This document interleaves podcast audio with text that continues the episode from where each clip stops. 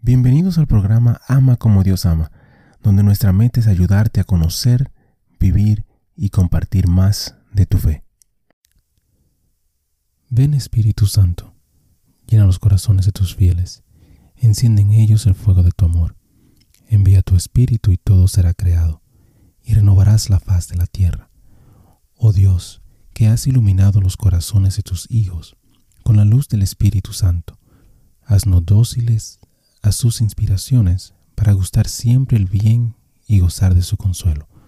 Por Jesucristo nuestro Señor. Amén. Padre Celestial, te damos gracias por tu amor, por tu bondad y por tu misericordia. Te damos gracias en específico por todos los santos. Gracias por sus testimonios, sus ejemplos y sus vidas. Te pedimos que les permitas seguir intercediendo por nosotros y que nosotros podamos seguir sus ejemplos de humildad, de fe, de valentía y de amor. Guíanos, Señor, a través de esta reflexión y dirige nuestro camino hacia ti. Amén. Santa Verónica Giuliani, Santo del Día para el 10 de julio.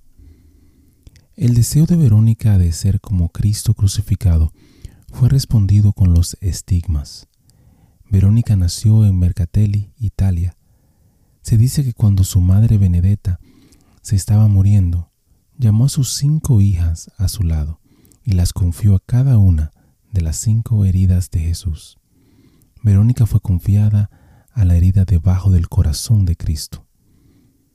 A la edad de 17 años, Verónica se unió a las clarisas dirigidas por los capuchinos.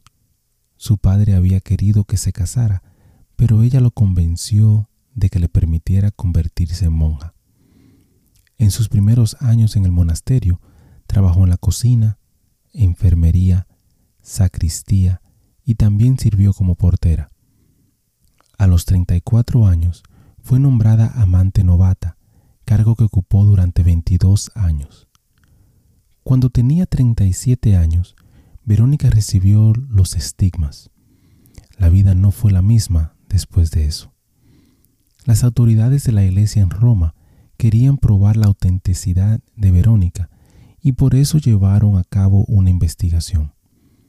Perdió el cargo de amante novata temporalmente y no se le permitió asistir a misa, excepto los domingos o los días festivos. A pesar de todo esto, Verónica no se volvió amarga y la investigación finalmente la restauró como amante novata.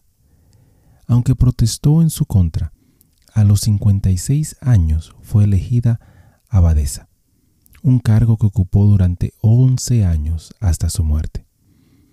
Verónica estaba muy dedicada a la Eucaristía y al Sagrado Corazón.